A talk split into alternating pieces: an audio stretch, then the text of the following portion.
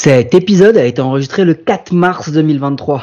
Par conséquent, tout ce que vous allez entendre est peut-être déjà obsolète. Compte plein, de retrait, play pause. Hey, take me out to the ball game. Take me out with the crowd. Buy me some peanuts and cracker jack. I don't care if I never get back. Let me root, root, root for the home team. If they don't win, it's a shame. Cause it's one, two, three strikes, you're out at the old ball game. 30 équipes, 2 blaireaux et un podcast par jour. C'est l'épisode 19, c'est présenté par moi, Mike, et celui qui, comme moi, aime exhiber sa raie. Comment ça va, Guillaume? Salut, ça va très bien, merci beaucoup. Profitez de la Floride et de son climat ensoleillé. Bientôt le Québec et les moins 50 degrés. Bienvenue chez les Tampa Bay Rays.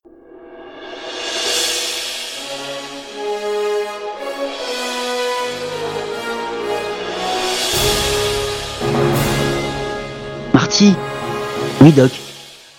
C'est désert ici, on se serait pas trompé Non, allez, j'arrête avec mon effet bidon. Oui, c'est désert, c'est désert, mais pas en nombre de victoires. Tampa Bay Rays, 86 victoires, 76 défaites, bilan à 531 et une troisième place en American League East avec un line-up que l'on va qualifier de moyen moyen mauvais. Hein. Euh, 25e en OPS, 25e en home run, 21e en run, euh, 20e en OBP. Je pourrais continuer longtemps, mais c'est quand même pas fou fou fou. Alors par contre, écoutez-moi bien, ce pitching staff avec quand même des starting pitchers qui sont 3e en ERA, 4e en whip, 1er en BB par 9, 10e en K par 9, 10e en hit par 9, 9e en home run par 9 et des reliefs, 7e en ERA, 6e en whip, 2e en BB par 9, 5, 9e pardon en hit par 9. Les gars ont un positif ou à égalité quasiment tous les mois. À Tampa, ils ont gagné à 63% de, leurs matchs qu'ils ont joué comme en 2022. Jouer dans un stade vide et vétuste, franchement, c'est plutôt un avantage par rapport aux autres. Ils ont deux places de moins euh, versus 2021. Ils ont aussi 14 victoires de moins. Et toutes ces 14 défaites ont été à l'extérieur. Bon, ils sont rentrés au All-Star Break avec quand même un record à 51-40 et finissent la saison avec un 35-36 qui leur coûte peut-être une place un petit peu plus haut dans la ligue. Entre le 10 septembre et la fin de saison, ils ont un bilan de 320% de victoire. Ils ont des starters qui sont incroyables, même s'ils peu utilisés. Hein. 753 manches lancées versus 843 en moyenne dans la ligue. Et 950 pour Houston, leader de la ligue. Hein. 753 versus 950. En fait, l'écart entre Houston et Tampa, c'est à peu près 22 matchs complet lancé par des starters. Hein. La Steam de League, comme on a l'habitude de dire. Mais bon, voilà, ils ont un bullpen qui était magique aussi. Puis surtout, ils ont un mec qui s'appelle euh, Shane McClanahan, qui avait une ERA à 2,54, whip à 0,93 sur 166 manches. C'était juste complètement fou. Le gars a sorti une WAR à 4 euh, en 28 matchs euh, startés, euh, 194 strikeouts. Dites-vous bien quand même que euh, Shane McClanahan euh, ERA à 2,54 avec 3,5 d'F-WAR, Drew Rasmussen 2,9 de F-WAR, euh, en releveur Jason Adam euh, 1,3 de F-WAR, Pete Fairbanks 1,2 de F-WAR. Voilà, ils ont tous été incroyables. Et au batting, alors c'était faible. Hein, euh, Arozarena, Paredas, euh, Franco, Diaz qui ressortent à peu près, avec Yandy Diaz qui a été quand même pas mal euh, avec un OBP à, à, à 401 et Noir à 3,5 euh, mais c'est vraiment le peut-être le seul joueur qui ressort à la trade deadline. Bah ils ont fait du raise hein. ils ont ils ont laissé partir Brett Phillips pour du cash. Ils ont ils, se, ils ont récupéré Rosé Siri Houston dans un petit trade à, trois bandes en laissant partir Jaden Murray et Seth Johnson. Ils ont récupéré Garrett Clevinger, euh, Jeremy Walker, euh, David Peralta, tout ça contre Raman Tapia, Frod Proctor. À ne pas confondre avec un métier euh, médical, euh, Christian Serda. C'est la première équipe qui l'an dernier, on s'en fout un peu, mais c'est quand même intéressant, à avoir aligné une équipe 100% latino. Tout le line-up était latino, c'était quand même assez fou. Pecota les projetait à 85 victoires. À une place et une victoire près, ils étaient bons parce qu'ils les voyaient quatrième. Et de toute façon, c'est toujours l'apanage des Rays. On les voit plus bas euh, qu'ils ne sont euh, vraiment. Et puis ça y est, hein, c'est aussi euh, la première franchise qualifiée pour un petit cinquième. C'est bon, bordel, on l'a fait. C'est bon, on y est, euh, on y est arrivé. Qu'est-ce qui s'est passé? Bah Game One, euh, Guardians Race, Wildcard Series.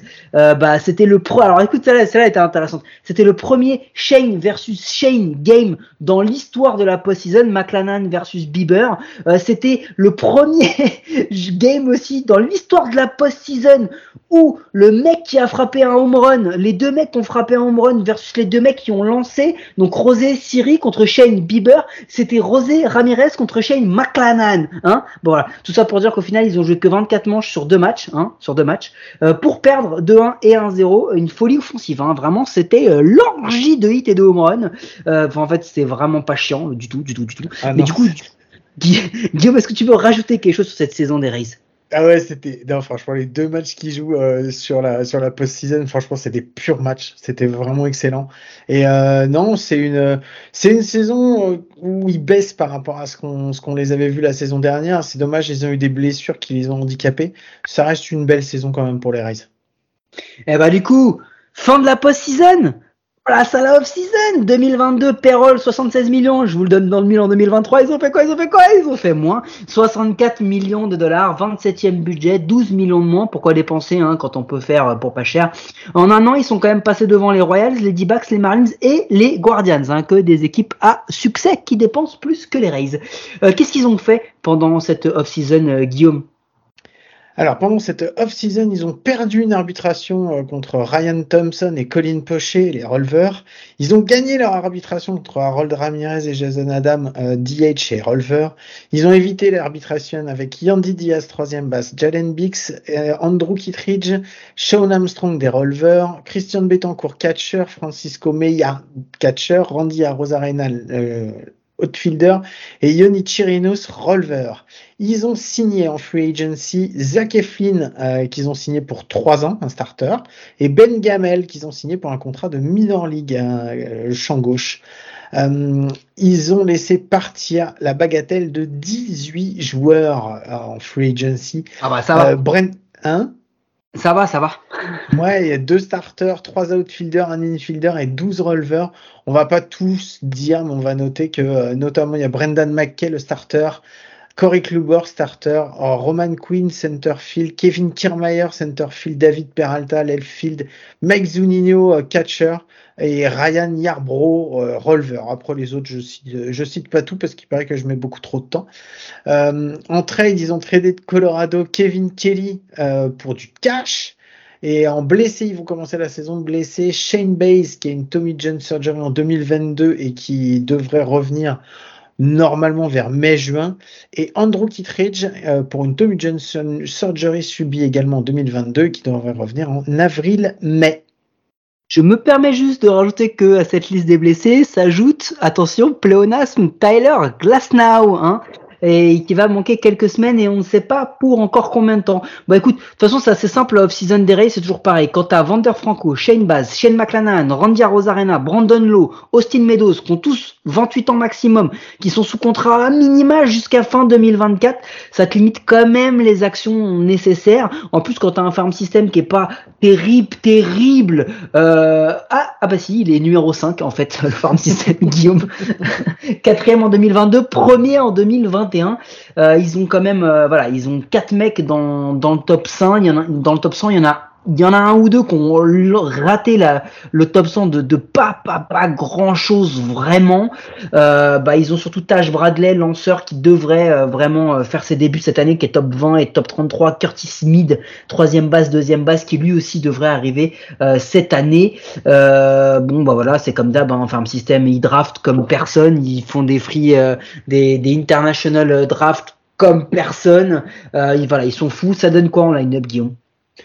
Euh, catcher Christian Betancourt, première base Yandy Diaz, deuxième base Brandon Lowe, troisième base Isaac Paredes, shortstop Vander Franco, en outfield Randy Rosarena, José Siri, Manuel Margot, euh, DH Harold Ramirez et sur le banc Francisco Mejia, Taylor Walls, Vidal Brujan et Jonathan Aranda.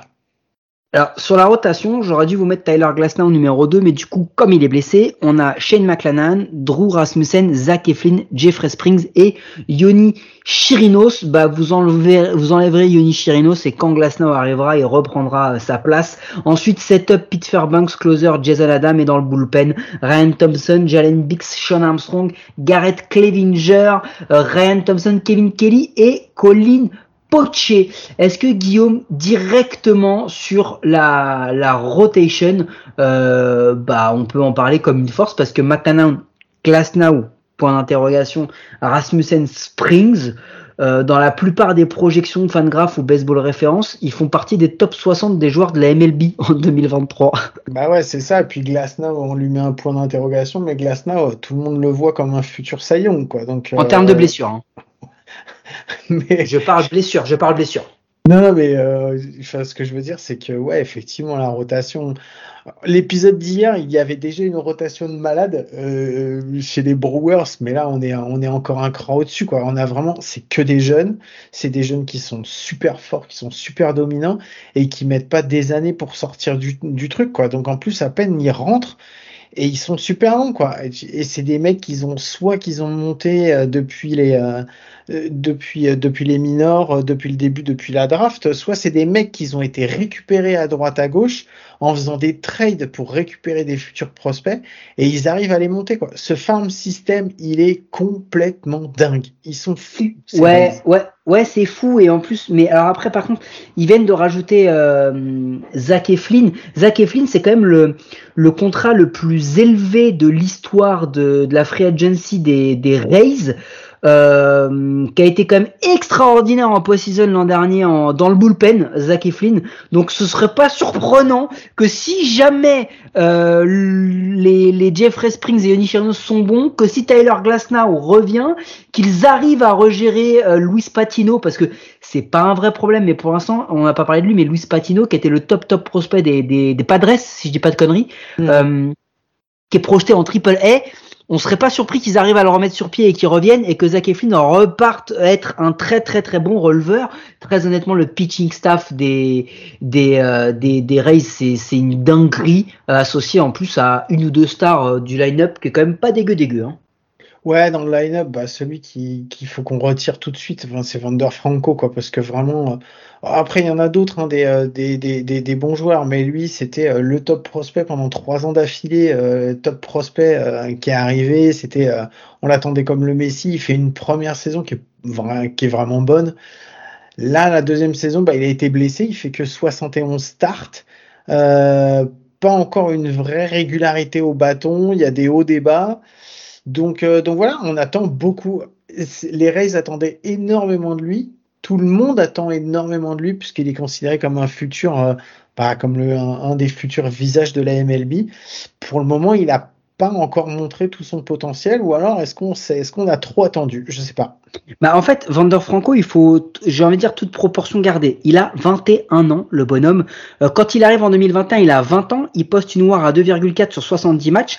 Là, il poste une noire à 2,2 sur 83 matchs. Donc en réalité, euh, Vander Franco, il a fait quasiment le copier-coller de 2021. C'est juste qu'on attendait déjà de lui qu'en 2022, il fasse une année complète, qui porte les Rays et qui soit incroyable. Il n'a que 21 ans. Donc moi, je pense que euh, il faut qu'on se détende un peu sur Vander Franco. Enfin, il a 22 ans, pardon. Il avait 21 ans quand il l'a fait, euh, parce que lui, il va, il va l'être la star. Faut juste qu'il fasse soit ne pas se blesser, que ce soit pas un gros walif.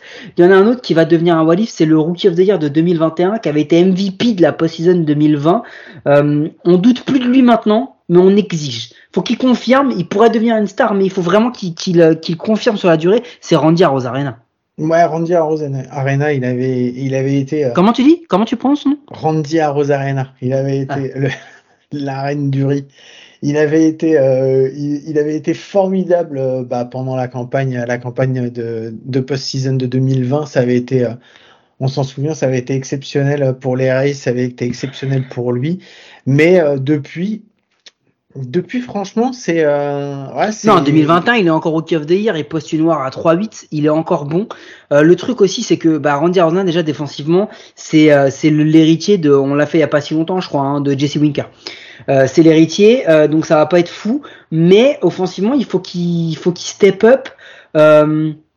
Euh, Yandy Diaz en a un autre qui est dans la foulée. C'est le genre de joueur, en fait, on sait pas trop où les classer. À Rosarena et Yandy Diaz, on sait pas trop où les classer. C'est des bons joueurs, c'est des très bons joueurs, mais est-ce que c'est réellement des stars? Est-ce que c'est réellement des, des top top joueurs? Euh, Moi, je pose la question parce que Yandy Diaz, 3-8 de War l'an dernier, c'est quand même très très bon ce qu'il a fait. Euh, un peu sur le, le ce qu'a fait euh, à Rosarena en 2021. Euh, si ces gars-là arrivent à faire des saisons entre 3,5 et 4 de War, euh, c'est pas mal. Hein. C'est un très très bon supporting cast. Hein. Bah, S'ils font entre 3,5 et 4 de War régulièrement, c'est des joueurs que les Rays vont pouvoir aller refourguer pour aller récupérer des petits jeunes. c'est sûr et certain. Hélas, hélas. Mais non, mais c'est la, c'est la stratégie des Rays de toute façon. Ça fait des années qu'ils font ça. Ils sont pas prêts de changer. Donc oui, enfin, faut pas s'habituer on le disait, hein, Franco, quand il signe son contrat, c'est la première fois qu'il y a un contrat aussi long et aussi cher qui est signé par les Rays. Donc euh, après, tu vois bien, ils n'ont pas proposé de contrat à Randy à, Rosarena, ils n'ont pas proposé de contrat à Yandy Diaz. Donc, euh, enfin, je me fais pas d'illusions. Je sais que si à partir du moment où ces mecs-là, ils vont commencer à, bien marcher, où on va aller, ils vont être bien shiny, alors les, les Rays vont les mettre dans un petit écrin comme des beaux diamants et ensuite après ils vont aller les refourguer pour aller récupérer plein de prospects. alors je, suis d'accord avec toi, mais dans cette stratégie il y a un, il, des gars le hole, mon ami. Il y a, il y a une faille et cette faille c'est euh, que Tampa Bay est devenu le nouveau NYC de l'infirmerie. Euh, Glasnow, McClanahan, euh, non mais sérieux, euh, Franco, enfin tous les mecs, on est même en train de se demander est-ce qu'il faut les laisser jouer tout le temps, moins. Euh, on se demande pas s'ils vont être bons, on se demande combien de temps ils vont être bons. Euh, c'est compliqué pour tous ces mecs-là euh, et c'est un vrai vrai euh, souci qu'ils ont parce qu'en plus de ça, dans cette partie hitting là, ils sont down 15, down 15 dans quasiment toutes les stats majeures. Franchement, le le, line-up il est il sympa, mais il est clairement pas au niveau du pitching staff. Hein. Ça va être dur. Hein. je te dis juste que à partir du 5 ça Harold Ramirez, Manuel Margot, Isaac Paredes, Christian Betancourt, Rosé Siri. C'est pas, c'est pas ouf, hein. C'est pas ouf, ouf, hein. Non, c'est clair. Bon, déjà, ils ont réussi à, faire partir Kevin Kiermaier, qui était de, plus en plus euh, mauvais au bâton, même s'il leur apportait énormément défensivement.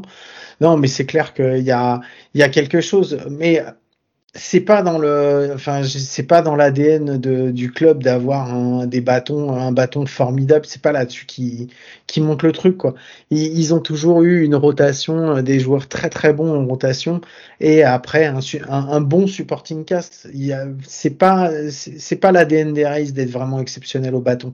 Donc oui effectivement il se sera toujours moins bon je pense que que la rotation et le bullpen. Après tu disais les blessures faire moins jouer euh, les, les les starters.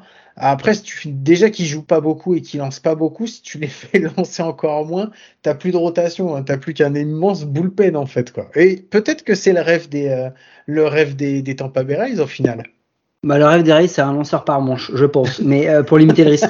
par contre, en, relation avec la rotation et le pitching staff, il y a quand même un petit souci. Euh, Betancourt et Francisco Meria. Betancourt, il est projeté catcher numéro 1, Francisco Meria numéro 2.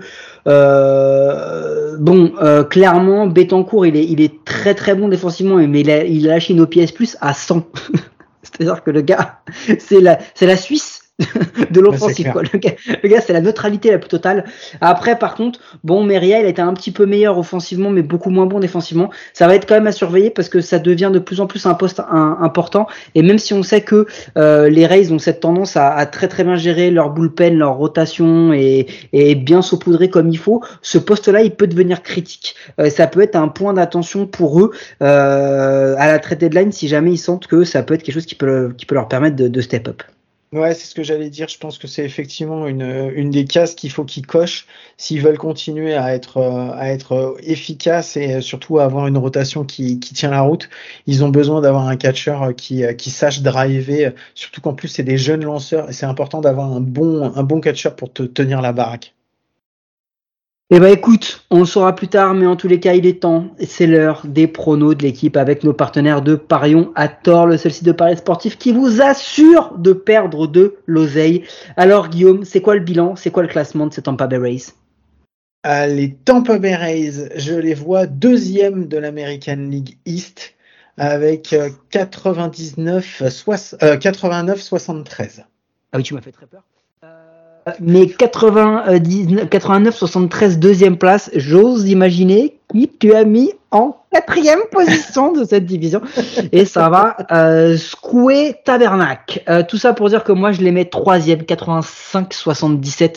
Je pense que ce trou dans le line-up, je pense que cette propension à la blessure est là tout de suite. Je t'avouerai que avec euh, je, je, les mettais euh, bien plus haut que ça. Sans Glasnow, je pense quand même que euh, ça peut devenir compliqué. Et je pense surtout qu'il y a un moment où euh, Shane Baz, il est encore blessé. Euh, Glasnow est encore blessé. Andrew Kittridge est encore blessé. Euh, ça fait quand même des gros noms. À un moment, tu pourras pas tout tout remplacer, surtout quand tu mets pas un peu d'oseille pour aller chercher des mecs. Euh, moi, je les vois, je les vois troisième euh, et je, je, les vois troisième bientôt, bientôt quatrième hein, si ça continue. Mais comme ils font, ils nous font mentir à chaque fois, Guillaume. C'est exactement ce que j'allais dire. voilà. Toujours est-il que vous pouvez nous écouter sur toutes les bonnes applis de podcast. Et ça, c'est peut-être la seule chose sensée que j'ai dite depuis le début. N'hésitez pas à vous abonner, nous donner une note et un commentaire. Cela nous aide à rendre le baseball et notre émission plus visible en France. Et Guillaume, Guillaume, est-ce qu'on se voit demain pour que tu nous donnes ton quatrième de la division? À coup sûr, on se retrouve demain. Y a pas de souci. Allez, à demain. Miguel bate, jaque mate. Miguel bate, jaque mate. Moss looks up and it's gone. Miguel Cabrera. Revise sus guías y acompáñenos esta noche de show. Soy Miggy, el salsero que da la pelea, demostrando que los peloteros se la crean. Representando la vieja escuela, aparte de jugar, escribimos candela. Lanza tu mejor rima, que de los tigres la batea. El que no se acuesta cuando rumbea. El triple crown, nacido y criado en Venezuela. Vengo de barrio humilde llamado La Pedrera. Los gringos bailan pegados, aquí no se juega. Aquí hay más talento, esto suena a bandera. Rima de sobra, pa' mata cualquiera. Se vino a guerrear, empujé otra carrera.